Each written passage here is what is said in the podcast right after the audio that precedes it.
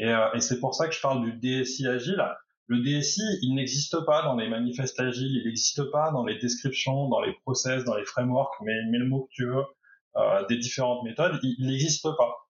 Et je trouve que c'est dommage parce que euh, bah, les managers ont des rôles à jouer euh, dans ces méthodes, déjà pour qu'elles puissent être mises en place, pour qu'elles puissent être soutenues, et que les équipes, les individus qui la forment puissent être euh, soutenus, formés, encouragés, libérés des fois, euh, des fois cadrés, des fois redonner du sens. Bah, pour moi, le manager, c'est aussi un point de repère. Bonjour à tous, moi c'est Bertrand Ruiz, le CEO d'ERSAS, l'outil de gouvernance projet qui révolutionne la façon dont les directions peuvent prendre des décisions éclairées. Et je vous souhaite la bienvenue sur le podcast CIO Révolution. Dans cette saison dédiée à l'agilité dans l'entreprise en 2023, en partenariat avec Valiantis, qui est partenaire Atlassian spécialisé Agile Scale, nous allons creuser à fond cette thématique. Une entreprise qui est agile, ça veut dire quoi? Quel est le niveau d'investissement nécessaire du DG Comment mettre en place une démarche agile dans une ETI, dans une collectivité? Comment gérer les budgets quand on fait de l'agile? Quel est le principal bénéfice à ce type de démarche? Dans un contexte de crise à répétition, il est important de questionner notre capacité à nous organiser. C'est cela que nous avons voulu faire avec cette saison. Bonne écoute à tous. Bon, mais bonjour à tous. Je suis ravi d'être avec euh, Arnaud Bénistin, qui est euh, CEO Transition et, fondateur du collectif ASCII. Salut Arnaud. Salut Bertrand. Bon, en fait, on vient de faire le podcast il y a une demi-heure, on a oublié d'enregistrer, on lance maintenant. Donc, vous le savez, on est super chaud, nous. Donc, on va rentrer directement dans le, dans le sujet. Donc, Arnaud, euh, Arnaud, on se connaît depuis quand même pas mal de temps. Euh, il publie pas mal sur LinkedIn. D'ailleurs, je vous, je vous invite à, à le suivre sur LinkedIn parce que c'est un des rares euh, DSI euh, qui publie pas mal des convictions, mais aussi des, des choses assez pratico-pratiques et pas que du euh, que du, des grandes idées. Et un autre point qui est assez intéressant avec Arnaud, c'est que toi, tu tu tu es CIO transition dans des grandes PME ou dans tous les cas des sociétés qui sont plutôt de l'ordre 100, 200, 300, 400 salariés.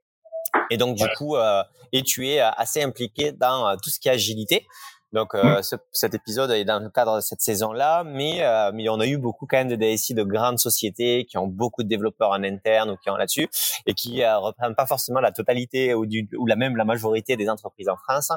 Et, euh, et on va explorer avec toi euh, ben, ce que ça veut dire être un DSI agile, parce qu'on a vu aussi beaucoup de de coach agile, de gens qui sont sur les équipes agiles. Mais qu'est-ce que c'est un DSI agile? Qu'est-ce que le DG comprend? Quand, tu, euh, ouais, là, quand tu dis, bon, en fait, moi, je suis agile, ou tu le dis pas d'ailleurs. Et, euh, et on va essayer de comprendre là-dessus. Est-ce que Arnaud, tu peux nous expliquer un tout petit peu, euh, très rapidement, ton parcours, un peu d'où ça te vient cette cette composante agile et un peu un peu ce que tu fais en ce moment, notamment avec tes missions?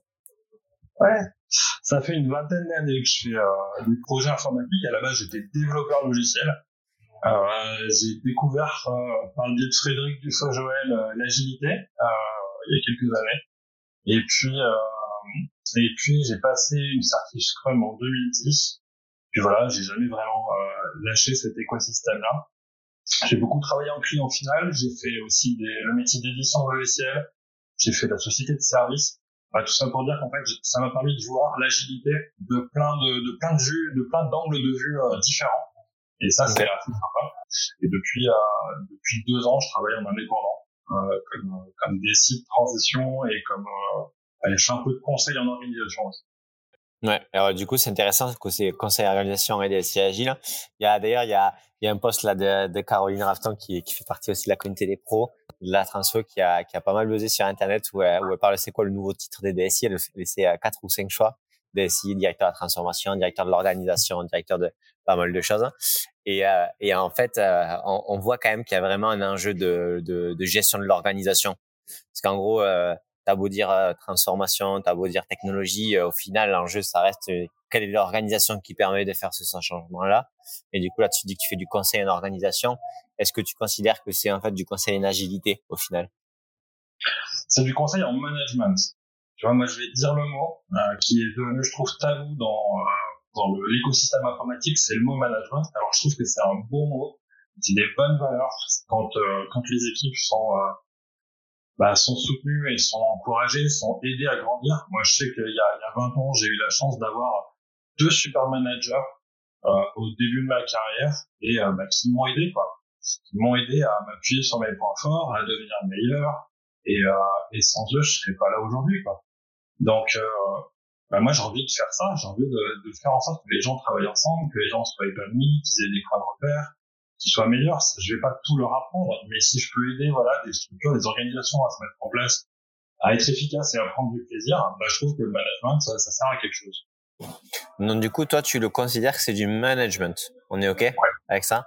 Et euh, pourquoi tu pourquoi tu remets ce mot vraiment au centre et pas l'organisation? Que je comprenne un peu mieux L'organisation, ça fait un peu euh, impersonnel et en gros, c'est euh, c'est pas mon job. C'est à d'autres personnes de s'occuper que ça marche. Et je trouve qu'on a oublié un petit peu quel pouvait être le rôle du manager. Et, et c'est pour ça que je parle de DSI agile le DSI, il n'existe pas dans les manifestes agiles, il n'existe pas dans les descriptions, dans les process, dans les frameworks, mais, mais le mot que euh, des différentes méthodes, il n'existe pas.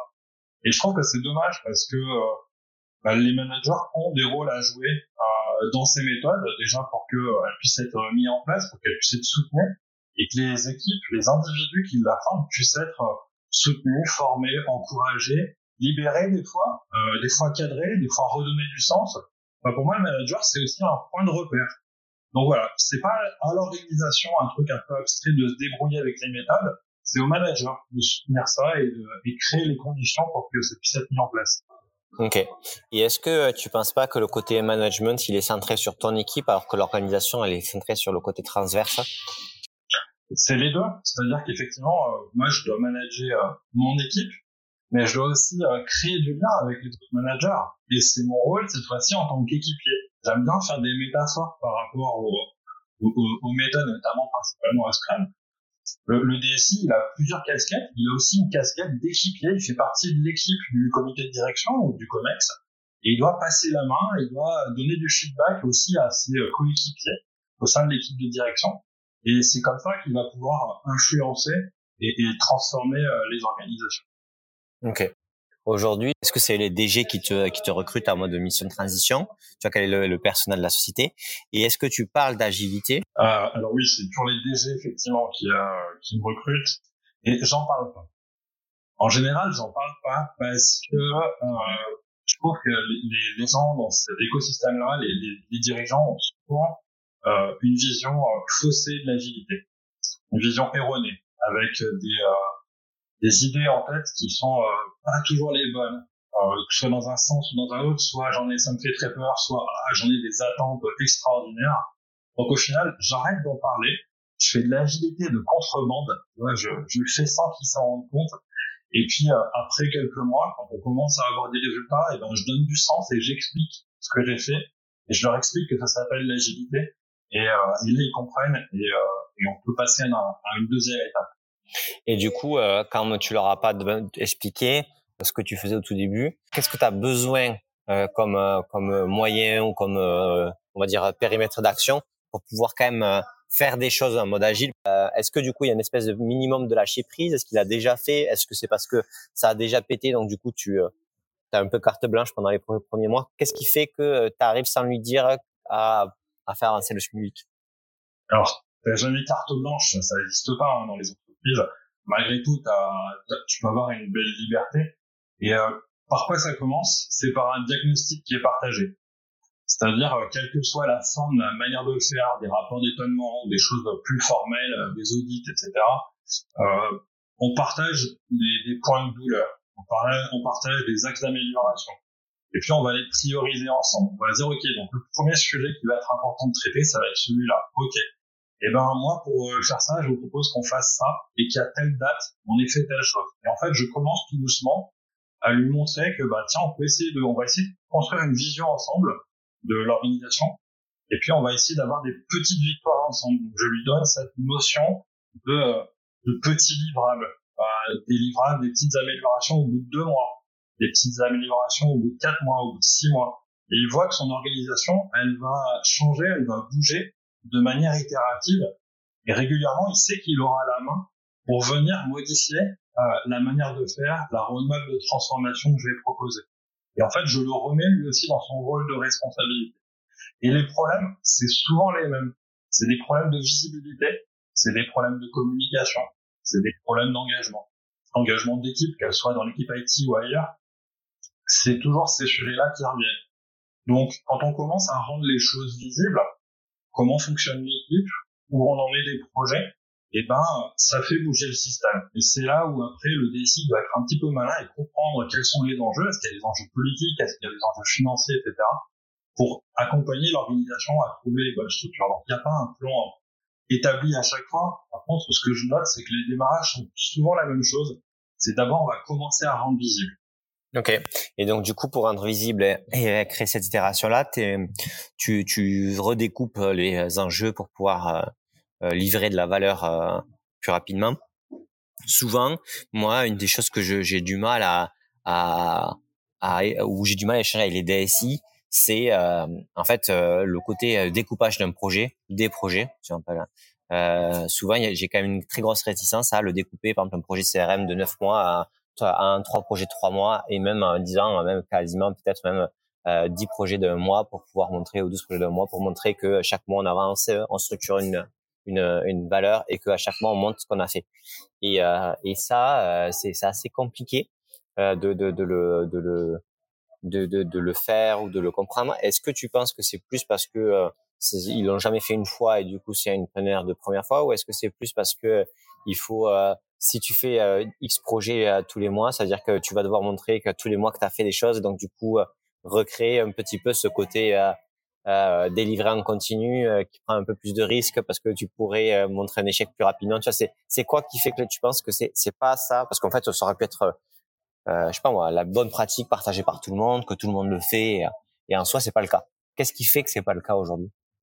Je pense que tu as raison sur le l'aspect. On a peur de montrer où est-ce qu'on en est. On a peur de faire des points d'avancement réguliers. Et donc, on va commencer à faire un petit peu l'autruche. On va vouloir commencer à à, à, se cacher, à pas montrer l'avancement, à, se voiler la face et à pas être lucide.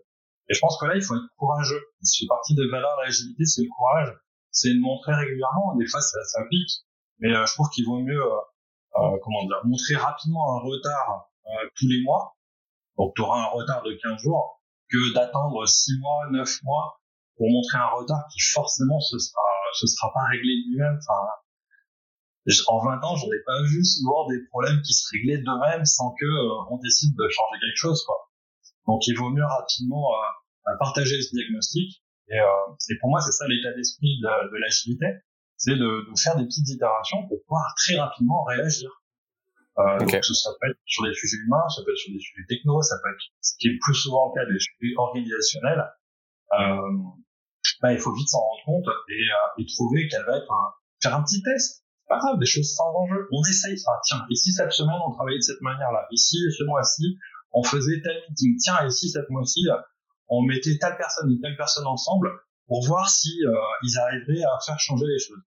Bref, à force de faire comme ça des, euh, des tests et des, des, des idées qu'on essaye ensemble qui viennent bouleverser l'organisation, mais des petits changements, bah, à force d'enchaîner des petits changements, on a fait une belle transformation euh, sur plusieurs mois qui va livrer de la valeur. Ok. Et donc du coup aujourd'hui, si on parlait de de euh, de pas d'itération, toi aujourd'hui le pas d'itération c'est euh, un, un, mois avec la direction, c'est pas mal pour faire un point d'état des lieux. C'est pas mal. Ok. Maximum. Et alors, moi, il y a un truc que j'ai appris d'un coach, et je trouve qu'il a tellement raison. C'est que si t'arrives pas à faire un truc en un mois, essaye de le faire en une semaine. C'est-à-dire que naturellement, quand on dit ouais mais en un mois j'y arriverai pas, je vais me donner deux mois, bah en fait tu fais que prolonger encore l'échéance.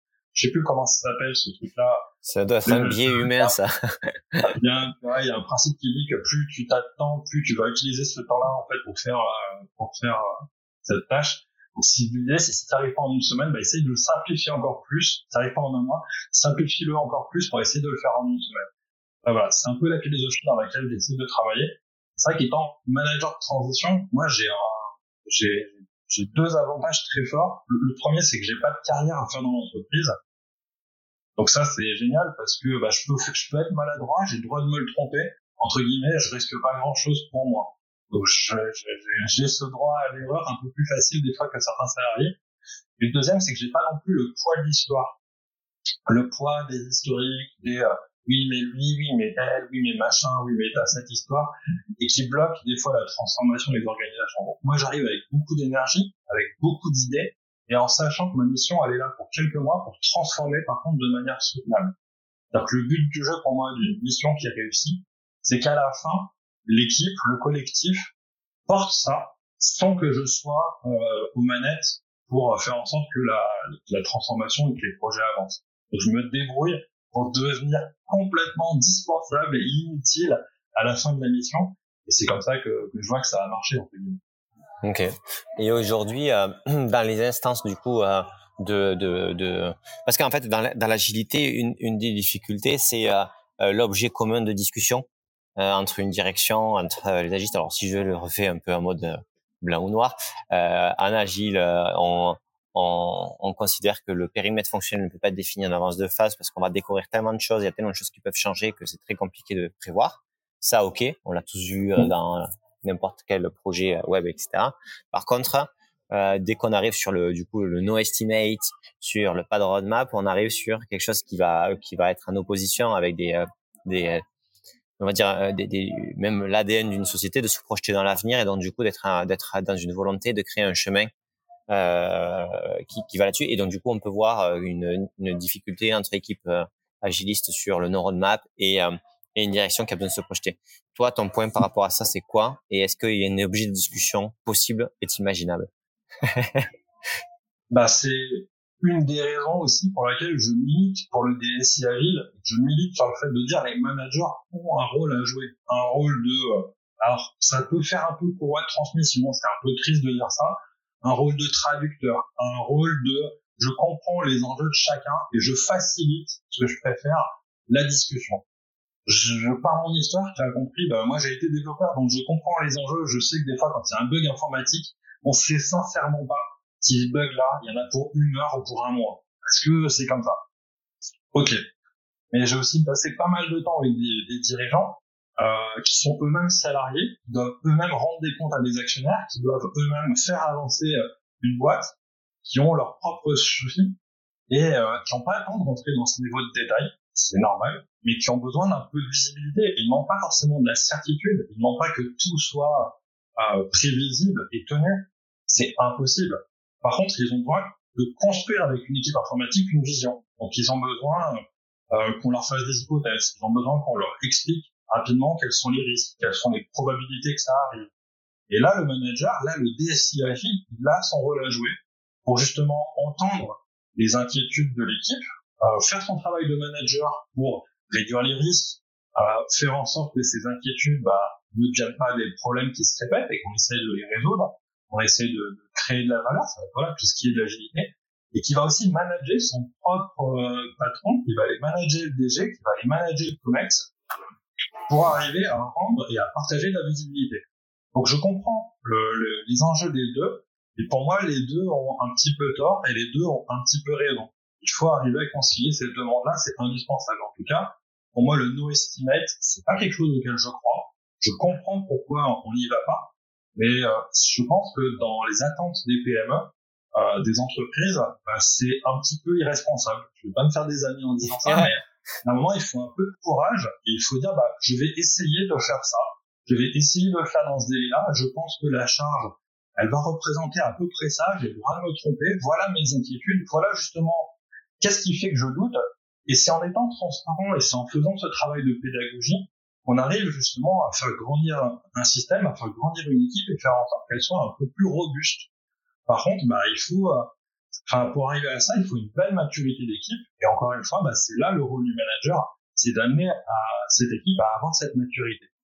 Je pense aussi dans ce que tu dis, euh, et au moins je, je me retrouve aussi pas mal, c'est que tu as, as, as deux choses. Tu dis le ça, donc euh, qu'est-ce qu'on enfin, qu'est-ce qu'on pense qu'on peut faire, le ça étant à déterminer, qu'est-ce que c'est, et le pas de temps. Si tu dis un truc super précis, machin, à trois mois, on n'y croit pas. Si tu veux dire un truc plus ou moins précis, mais avec des zones de flou à un mois, on y croit déjà beaucoup plus. Donc en fait, le, le, le, truc déjà de donc ça veut dire quoi? Ça veut dire que tu peux euh, parier sur un gros truc à trois mois, mais en étant un peu flou sur jusqu'où ça va. Et donc peut-être qu'on fera 80%, 70% de cet objectif-là de, je sais pas, par exemple nous sur RSAS, on a un objectif de euh, euh de passer une partie euh, une partie sur serveur en cloud. Bah, peut-être qu'en fait, et ça c'est l'objectif Q1. Bah, ça sera peut-être pas 100%, ça sera peut-être 80%, mais en fait on aura déjà fait une grosse partie et l'objectif. Et on a regardé avant, est-ce qu'on pourrait faire 100% ah ouais, on a regardé les trucs. C'est sûrement, euh, on n'a peut-être pas tous les détails, mais grosso modo, on a quand même un peu travaillé avant pour se dire est-ce que c'est faisable, est-ce qu'on sent le, est-ce que se sent de le faire, est-ce qu'on se chauffe, est-ce qu'on a les moyens pour?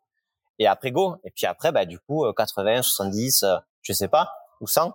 Mais et du coup, ça c'est une chose. Par contre, après quand on va lancer le truc sur le mois de janvier, ce qu'on va prévoir sur le mois de janvier, on va y être assez à balle. Et après, il y a une question aussi, c'est euh, des fois j'entends parler dans le non-estimate comme tout est R&D. C'est pour ça qu'on peut pas estimer parce que tout est euh, quasiment euh, R&D. En fait, c'est faux quoi. Quand tu fais du web, il y a des choses qui sont R&D, il y a des choses qui sont pas R&D.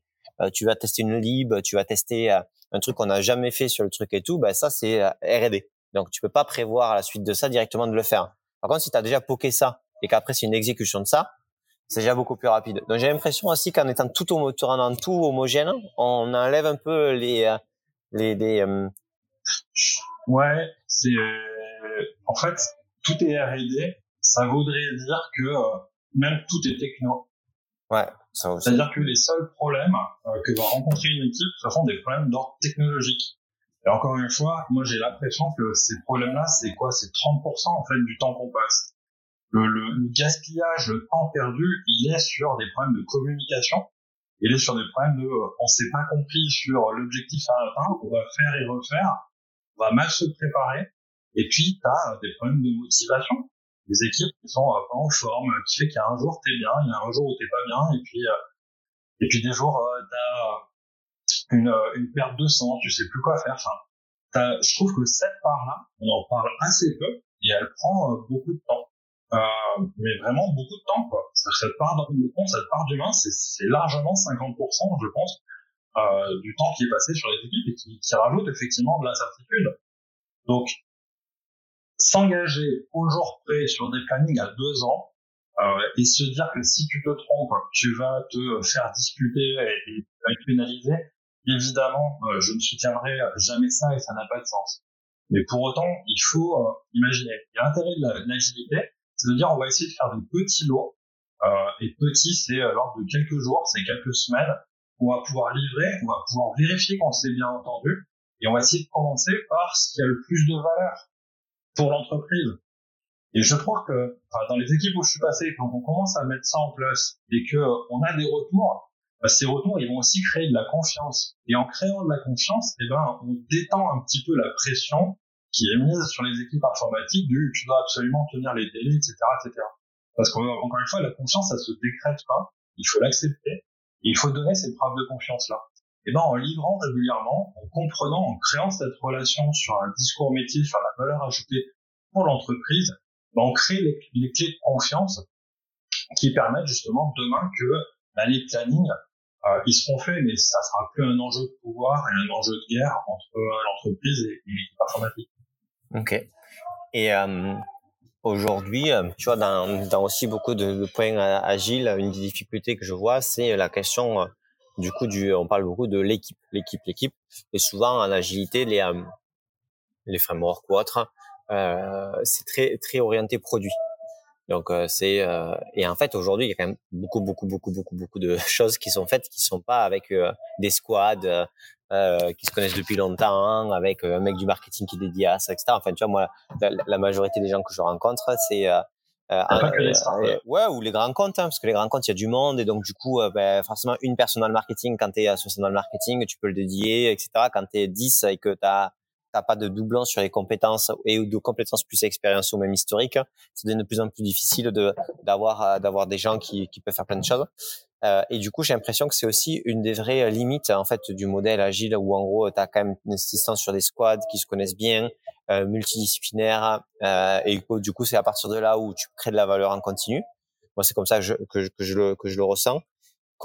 Est-ce que est-ce que je pose bien le problème? Est-ce que c'est est-ce que c'est une réalité? Enfin, comment tu comment tu vois ça? Alors effectivement, la plupart, enfin la plus grande partie de l'écosystème euh, économique français, c'est ni des grands groupes ni des startups, c'est euh, un gros tissu de PME et euh, qui eux sont en pleine transformation. C'est pas facile euh, pour eux. Dans les PME, je vais quand même mettre des grosses PME euh, qui sont à 200, 300, 400 personnes, 400 salariés, qui commencent à avoir une équipe informatique et qui ont des, des, des vraies transformations à faire qui parlent de, de systèmes informatiques qui ont peut-être quelques années, qui ont aussi euh, des projets euh, d'intégration, de fusion entre sociétés, de rachat, d'internationalisation, qui ont euh, des équipes de vente qui ont envie de mettre en place des CRM, qui savent pas quel produit acheter, comment les intégrer, et puis il y a les aspects de cybersécurité, comment je fais pour pour prioriser. Enfin, t'imagines, il y a, des, il y a des, j'ai vu des DG qui qui savaient pas si euh, ils devaient commencer par faire une migration de RP mettre en place une politique de cybersécurité. Là, quand tu es directeur général, c'est facile comme question à répondre. Personne n'a une réponse toute faite à ces sujets-là, quoi. Donc, il faut arriver à être accompagné.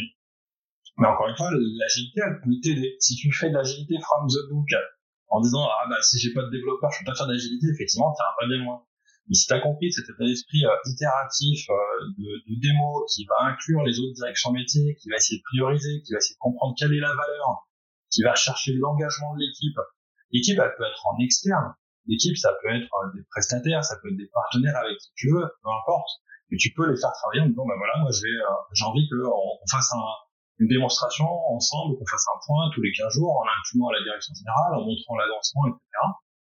Tu peux arriver à faire de l'agilité même si tu n'as pas euh, d'équipe de, de développeurs. C'est pas un problème. Comment, euh, dans une PME où il n'y a pas ce côté doublonnage euh, des compétences et des expériences de manière, on dirait, répandue, comment tu traites cet enjeu-là? Je suis un peu con quand je. Okay. Franchement, des fois, il faut jouer au con. J'ai toujours rencontré des patrons de boîte qui avaient compris ça. Et ça a été tant la surprise. C'est-à-dire qu'ils ont compris qu'il fallait impliquer les directions métiers dans les projets informatiques parce que sinon, il n'y avait pas l'adhésion derrière des équipes et des utilisateurs. Donc ça, moi, j'ai jamais rencontré de patron qui n'avait pas compris cet enjeu-là. Par contre, est-ce que euh, l'homologue que je vais avoir, euh, directeur de BU, directeur de marketing, directeur de gestion, il aura l'envie, il aura la dispo, il aura l'état d'esprit de le faire, là, c'est un peu du hasard. Et ben pour le coup, euh, je vais, euh, je vais, ce que je disais tout à l'heure, je vais jouer au con. C'est-à-dire qu'effectivement, bah, les projets où les gens sont impliqués, bah, ils avanceront plus vite. Et puis euh, le patron de BU qui bah, se donne pas de temps, soit lui, soit des équipes, pour contribuer au projet, bah, je vais expliquer au patron de l'entreprise que bah, ce projet-là, on, va pas le faire avancer. quoi. J'ai pas, j'ai pas les ressources en face qui nous permettra de bien préparer le projet. Donc, bah, pour euh, pour optimiser le budget et, euh, et, pas perdre de temps à faire des choses qui seront pas bonnes, bah, on va consacrer notre énergie là où l'entreprise est prête à avancer. Et puis, bah, ça va soit ça va bouger politiquement au sein de la boîte, soit d'un coup la personne va se rendre compte que ah bon, mais euh, si tu fais pas ça, tu tu veux pas avancer, tu me fais un peu de chantage. Bah oui, c'est ça. et puis bah d'un coup ça, c'est pareil, ça va, ça peut réimpliquer la personne à se dire ok, bon bah comme j'ai quand même des enjeux et j'ai besoin que ces projets-là avancent, eh ben, je vais me mettre à m'impliquer. Et puis, s'il le fait pas, eh ben, il le fait pas, puis le projet avancera pas, et c'est peut-être que finalement, le projet n'était pas si prioritaire que ça pour l'entreprise. Et, euh, et tant mieux, on est parti sur, sur un autre projet, on a fait d'autres choses. Ok. Donc, du coup, euh, ouais, très bien, ouais, très clair. Si euh, tu priorises euh, ce que, ce que vous allez faire pendant le mois qui arrive, et que du coup, dans ce mois qui arrive, il y a euh, une personne qui joue pas le jeu et que tu le fais pas, il peut tu peux remettre des ressources sur euh, sur les autres projets ou une, un truc qui est pas très et à la fin du mois dire ben est-ce que s'il y a un changement ou pas de changement est-ce qu'on le repriorise ou pas? Ce côté pas de temps et aide aussi à cette relation là de quand c'est que tu peux t'investir ou pas parce que si ça dépend trop long euh, et que la relation est pourrie que le projet n'a pas commencé on a l'impression qu'on peut pas recommencer au milieu du guet quoi c'est pour ça que faire des enfin avoir une vision si on veut pas parler de planning parce que ça heurte les équipes techniques j'aime bien quand même parler d'une vision. Elle peut être macroscopique, mais au moins qu'on se partage une vision de à six mois, pour des raisons toutes simples. Le patron de BU qui a, que je, dont je vais avoir besoin euh, de lui et de ses équipes, il peut pas subir ma demande euh, du jour au lendemain. Je peux lui dire, écoute, lundi, il faut un gars de ton équipe pendant deux jours par semaine, euh, pendant trois semaines. Ah, je comprends que lui, ils peuvent pas libérer euh, ses équipes comme ça. Par contre, je pense que si on anticipe et qu'on dit, bah voilà ce qui va se passer, voilà ce qu'on veut faire, voilà quel est le projet, voilà, bah voilà, est-ce que tu as envie qu'on le prépare ensemble, etc. Bah, pour y arriver, moi, je sais que j'aurais besoin à peu près de cette personne ou de cette compétence-là pendant à peu près tant de temps. Et ben, ça l'aide, quoi, à se préparer. Et moi, j'ai pas besoin, encore une fois, non plus d'avoir des, des engagements euh, forts. J'ai pas besoin que ça soit gravé dans le marbre.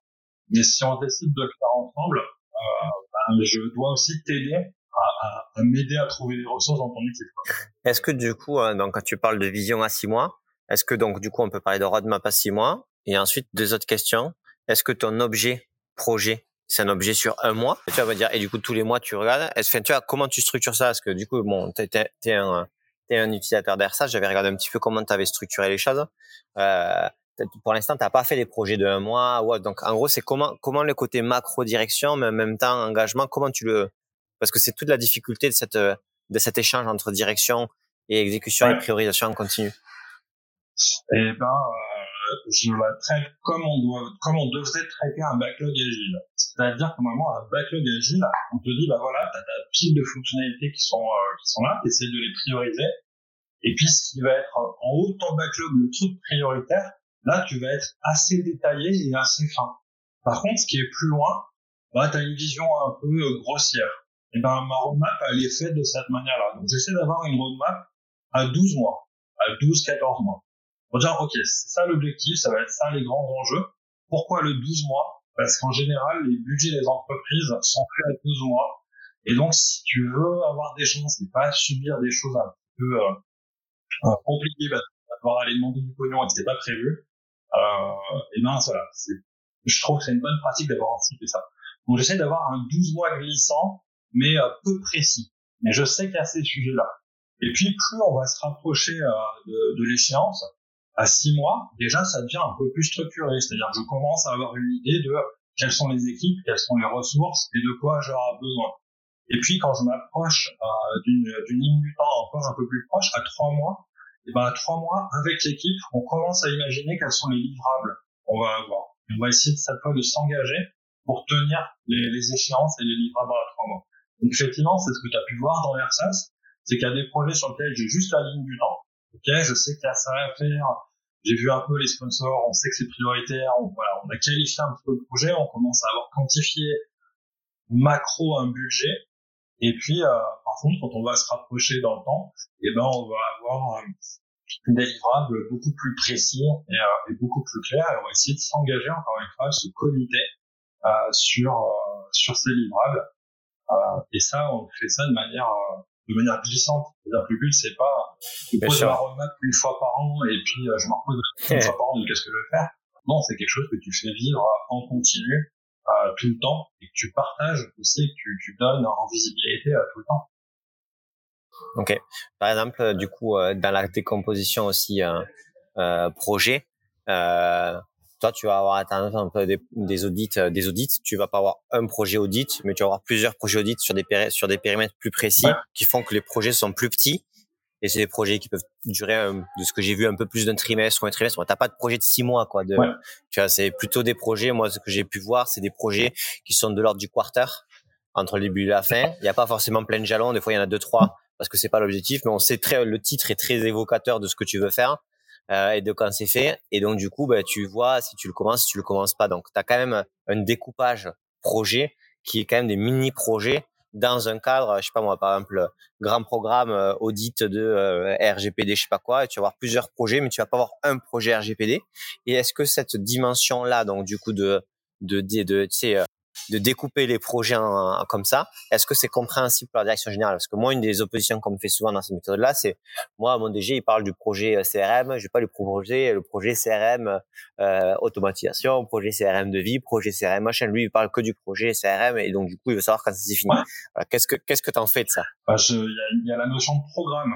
Donc euh, ça, lui, bah, ça va devenir un programme. Comme ça, je peux okay. l'avancement et puis après, je vais lui parler des livrables très concrets il va avoir l'avancement. Enfin, le... Fausse question pour toi. Faux, faux, faux débat. Faux débat. en trois mois. Euh, ouais, ok, il peut être perdu, il peut machin, malgré tout, il comprend, et puis on arrive à faire le lien. Par contre, là où ça a un impact, je trouve, très fort, c'est auprès des équipes. Euh, il y a une tendance que j'aime beaucoup, moi, dans l'agilité, c'était euh, toutes celles qui venaient avec euh, la notion de jeu. Tu sais, les serious games, etc. On en parle un peu maintenant.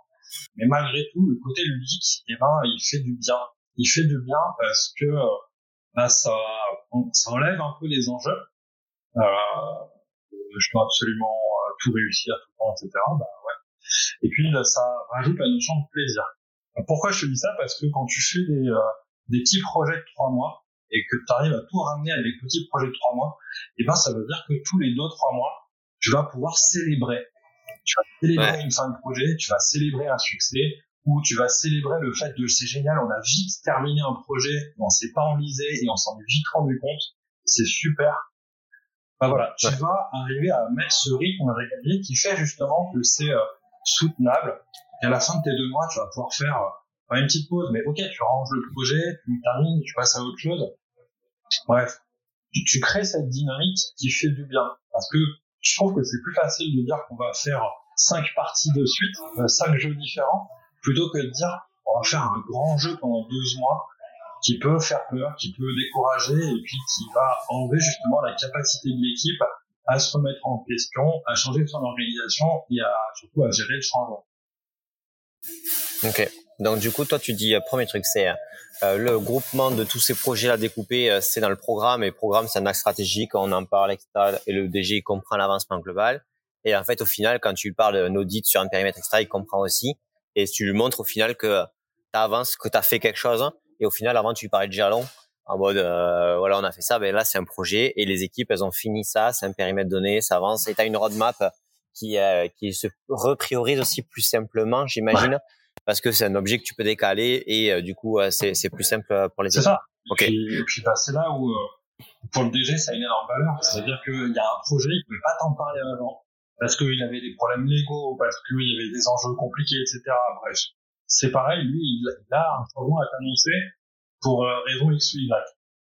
Et eh ben, euh, quand en face de lui, il a une équipe qui est juste capable de l'écouter, de comprendre son changement, qui va pas le challenger, des fois un peu bêtement, il y a challenger intelligemment, mais qui va comprendre que l'entreprise a besoin d'intégrer ce changement-là, qui va s'adapter et qui va surtout essayer de lui faire une proposition, est déjà pour ça, mais c'est 80% euh, des, des, des, patrons ne vivent pas ça au quotidien.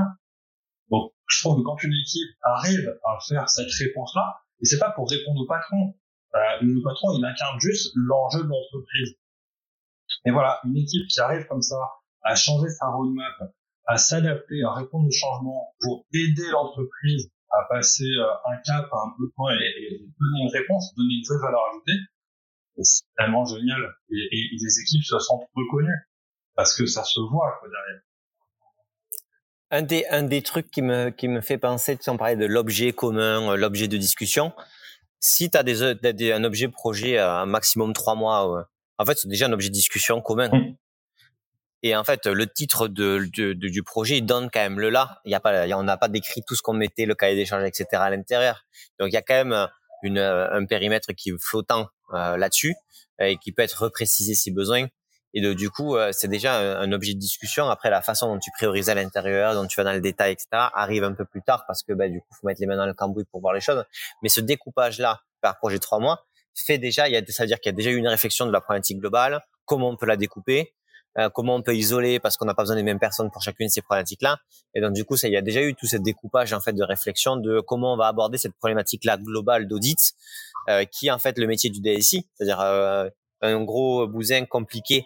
Euh, comment on le découpe pour qu'on puisse le travailler ensemble de manière la plus efficiente possible ça fait partie du métier de DSI ou pas? Tu me, tu me, parce que vous n'avez pas la vidéo, mais moi je vois Arnaud, il tique un peu, alors je veux savoir pourquoi il a tiqué. c'est toujours pareil. Ça. Le, le, DSI, il doit être, euh, pour moi, il est responsable que ça soit clair et que ce soit rendu. Par contre, c'est pas forcément à lui de tout arbitrer, tout décider, etc. Il doit. J'ai pas arbitré, décider, j'ai dit découper. Et, donc, il doit animer son équipe pour que l'équipe propose le découpage. Lui, il doit être okay. garant de dire, OK, est-ce que je vous ai euh, compris est-ce que votre solution elle me paraît crédible, etc. il doit être euh, là pour vérifier que la, solution, euh, le plan est le plus intelligent entre guillemets de ce qui était possible dans l'obligation. Mais euh, encore une fois, si c'est lui qui découpe tout le temps, si c'est lui qui organise, etc. Je te le dis, à mon métier, quand je suis de transition, ça veut dire que le jour où je pars, l'équipe sait plus faire et qu'en gros, il n'y a, a aucune valeur ajoutée dans l'entreprise. Par contre, si demain l'équipe a appris à prendre une demande, l'organiser, la prioriser, voir euh, là où elle a besoin euh, d'input supplémentaires, là où elle sait prendre, euh, faire des propositions, qu'elle sait s'organiser pour, bah là c'est super. Et tu as une équipe qui est robuste, qui est résiliente, qui sait justement s'adapter, qui sait être force de proposition. Et, là, tu as fait ton job de manager.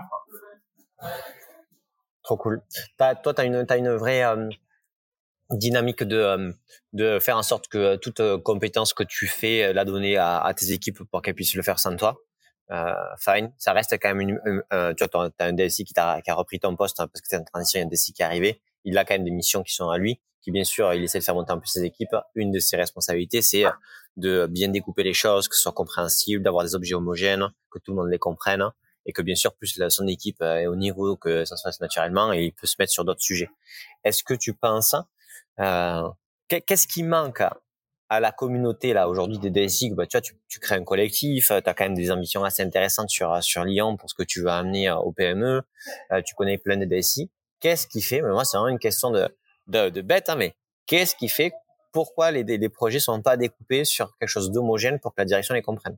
On a dit la peur de délivrer etc mais pour, pour enfin tu vois des business partners des DSI qui disent je suis je suis je suis partenaire métier enfin moi j'ai tous les DSI qui me disent ça aujourd'hui quand je regarde euh, ils sont dans Excel euh, leur roadmap, elle est quand même très compliquée. Ils ont fait chez ma directeur, directeur IT ou je sais pas quoi en trois ans et c'est leur, c'est un grand truc. il y a quand même une vraie complexité de transparence dans la roadmap et dans qu'est-ce qui fait vraiment, qu'est-ce qui va, qui fait que ça va changer? Qu'est-ce que tu penses euh, l'élément qui, qui devrait être le plus, dire le plus fort sur lequel on devrait insister pour que l'écosystème des DSI soit ok avec ça? J'ai pas la formule magique. Euh bah alors, que... franchement, je sais pas ce qu'on va faire de ce podcast. alors, désolé, ah, je suis très déçu par cette. Ah, non, mais c'est c'est intéressant, tu vois. C'est parce que euh, c'est un vrai dénominateur du, du problème, ah. C'est-à-dire qu'aujourd'hui, la majorité des DSI sont tous business partners, proches des métiers, etc. C'est ce qu'ils disent tous. Le découpage de la roadmap, mm. ça reste une usine à gaz. Et c'est le premier organe de discussion. Euh, j'ai envie de te dire, encore une fois, ça va être l'humain, c'est de travailler la collaboration et euh, accepter aussi euh, soi-même euh, des fois quelles sont ses propres limites, le comment on a envie de travailler, le est-ce que l'entreprise dans laquelle je suis elle correspond à mes valeurs et à ma manière de travailler. comment te dire? Il y a, y a, des entreprises ou des clients que je refuse parce que je le sens pas. Parce que je pense que je suis pas la bonne personne, je suis pas bien câblé pour ça, parce que soit c'est un domaine que dans lequel je me reconnais pas, un domaine d'activité ou euh, la manière dont le dirigeant voit les choses, euh, on est trop, on est trop loin. Et culturellement, ça va pas être efficace. je trouve que, je pense qu'une fois que tu as, cette liberté-là, euh, que tu sois prestataire ou que tu sois salarié, et que tu peux te, te livrer pleinement, et eh ben, tu as déjà des clés intéressantes de la collaboration. Encore une fois, ça, c'est des choses qui sont très personnelles et voilà. Donc, euh, ça serait quoi la clé? Bah, pour moi, c'est l'humain. Euh, c'est se connaître, connaître les autres et, euh, chercher la collaboration. Ok, donc vas-y, on, on, on, déroule la plotte. L'humain. Donc, euh, en gros, non, mais c'est intéressant. C'est-à-dire que toi, ce qui est le plus important, tu vois, je te parlais de découpage ça, tu dis non, non, euh, tu, tu reviens naturellement sur cette problématique-là de l'humain. Ouais. Donc, ça veut dire que c'est quelque chose de, c'est une, c'est un gros caillou dans tous les cailloux qu'on pose dans, dans cette thématique-là. Est-ce que du coup, du coup, si on parle de l'humain, on dit, ok, votre principale pain, votre principale souffrance, c'est la relation avec les métiers. C'est-à-dire qu'aujourd'hui, tous les DSI, d'une manière ou d'une autre, parlent qu'avec un ou deux métiers, ça se passe pas bien, et d'autres, ça se passe bien. Globalement, c'est quand même un sujet de préoccupation majeur, la relation avec les métiers. Est-ce que si on dit, OK, on a une tactique hein, qui marche à 99% du temps, c'est que euh, euh, une fois tous les trois mois, c'est votre job de DSI, vous bloquez une demi-journée avec euh, les directeurs métiers, euh, et euh, les personnes impliquées dans les projets et vous faites un bilan de ce qui s'est passé dans le trimestre et vous organisez ça bien. Et avec ça, à la fin de l'année, euh, vous aurez plus de problèmes avec les métiers parce que vous aurez travaillé ensemble dans un collectif. Est-ce que ça c'est vrai? Et est-ce que si c'était vrai, tu penses que ça serait suffisant pour que donc du coup euh, ce côté euh, déjà trimestriel qui correspond, tu vois, et les bilans des équipes, les bilans RH, etc., génère quelque chose de fort pour pouvoir lancer ce côté découpage, roadmap dynamique, etc pareil, je pense que si c'était une formule magique, ça serait, ça serait appliqué euh, depuis longtemps. Euh, dans les, tu crois vraiment que tu penses que de, de donner deux trois ça marche que, que moi j'ai pu trouver. Le premier, c'est euh, quand tu arrives à, à, rassembler ton comex et ton codir sur une vision partagée, co-construite, pas un truc descendant, un truc où euh, tes membres du codir ils sont vraiment acteurs de la stratégie de l'entreprise. Quant à ça, quand tu as déjà un vrai collectif au sein du dire ça change tout. Quand tu l'as pas, quand chacun a ses objectifs et en mode et dit euh, moi je vis pour ma prime, j'en connais hein, qui sont comme ça. Euh, ça, c'est terrible. Et euh, bah, en tant que DSI, il faut que tu comprennes où est-ce que tu es en train de mettre les pieds et quels sont les enjeux. Et à savoir que ce combat-là, tu pourras pas le gagner. Et je pense qu'il faut l'accepter un moment. Tu peux pas sauver tout le monde. Il y a des, il y a des gens, c'est foutu. Euh, voilà, ceux-là, euh, il y a des combats, je les mènerai pas. Par contre, je vais essayer d'aller les mener là où ça a du sens. Ça veut dire que là où ça a du sens, avec ceux qui sont ouverts et qui ont envie de collaborer, bah, il faut comprendre quels sont leurs enjeux organisationnels. Eux, euh, c'est quoi leur mission, c'est quoi leur rôle dans, dans le système, et euh, qu'est-ce qu'ils attendent justement de l'informatique. Et là, il faut trouver avec eux leur mode de collaboration. Il y a des gens qui vont adorer ah bah tiens on se fait super régulièrement des points informels parce que je suis hyper créatif, j'ai tout le temps des idées, je suis pas très structuré. Ok, bah je vais trouver la manière de collaborer avec toi et d'aller te rencontrer. Des gens qui ont par contre très peu de temps qui veulent qu'on leur fasse des points de synthèse très formels. Enfin, voilà. Et en gros, c'est s'adapter au mode de fonctionnement de chacun. Mais par contre, pour ça, encore une fois, on revient à l'humain, c'est-à-dire il faut s'intéresser aux enjeux, aux questions, au mode de fonctionnement des collaborateurs que tu vas avoir euh, autour de toi, que ce soit des gens de ton équipe ou que ce soit tes, euh, tes pairs au sein du CODIR, ben, il faut, il faut s'intéresser à l'humain et, à ces enjeux derrière. Ok. Et donc du coup, toi tu dis il n'y a pas de, il y a pas de secret, il n'y a pas de, il y a pas de, formule magique et tout ça. Je je suis ok. Et de toujours se recentrer sur le contexte. Hein. Mais euh, tu vois, enfin c'est bête à dire, mais tu découpes bien les projets de trois mois par, par truc de trois mois et tu considères que c'est un truc qui fait la différence dans ta capacité à livrer ou Donc ça veut dire quand même qu'il y a des axes forts qui font la, qui une différence. Et si tu parles que c'est l'humain, ça veut dire que là tu, tu, tu positionnes le problème au niveau du codir en disant je dois euh, tant que y a c'est pas le codir est pas une équipe à part entière, un collectif à part entière, ça va être très compliqué d'avancer. Donc FAT, euh, premier problème, c'est euh, ce problème-là, on doit le traiter d'une manière ou d'une autre. On doit faire en sorte que c'est ça s'est traité. Et le second truc, c'est comment je crée du lien entre mes équipes et les équipes métiers pour que la discussion et, et la priorisation et le travail se fassent mieux.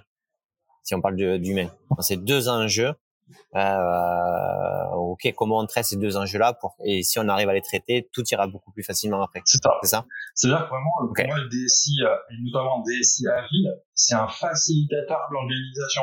C'est-à-dire que c'est pas à lui de tout porter, mais par contre, il doit mettre de l'huile dans les rouages, de l'huile humaine, de l'huile de structure, de l'huile d'organisation, pour trouver un cadre qui soit facile, clair et efficace, et puis euh, qui permet encore une fois de de, de, de, créer les conditions pour que la valeur soit délivrée, mais la vraie valeur qui est décidée par les métiers. C'est pas l'informatique de décider euh, ce qui a de la valeur.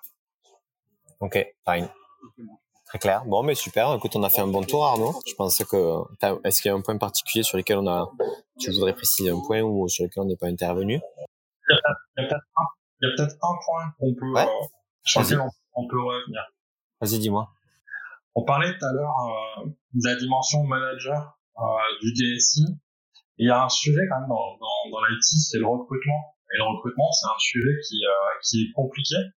Et, et, pareil, le DSI, je trouve qu'il a un vrai rôle à jouer dans le recrutement de son équipe. C'est-à-dire comment on fait pour pour que l'entreprise et le projet soient désirables.